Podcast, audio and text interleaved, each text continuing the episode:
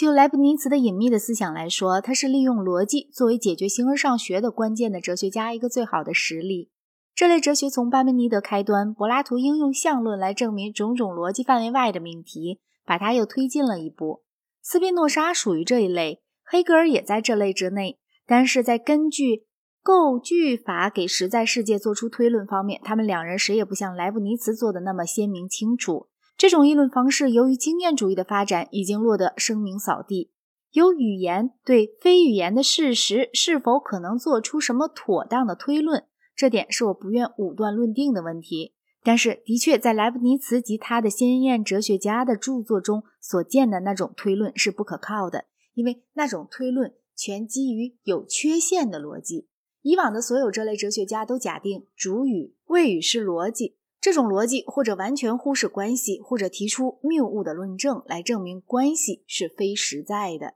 莱布尼茨把主语谓语式逻辑和多元论撮合起来，犯了一个特别的矛盾。因为有许多单子这个命题并不属于主语谓语形式。要想不自相矛盾，相信一切命题属于这种形式的哲学家，应该像斯宾诺莎那样是一元论者。莱布尼茨排斥一元论，主要由于他对动力学感兴趣，并且他主张广延性含有重复的意思，故不会是单一实体的属性。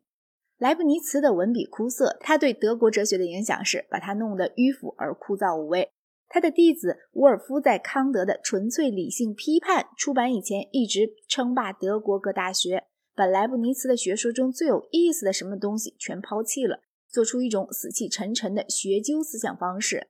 在德国以外，莱布尼茨哲学的影响微乎其微，和他同时代的洛克统治着英国哲学。而在法国，笛卡尔继续做他的南面王，一直到伏尔泰使英国的经验主义实行起来，才把他推翻。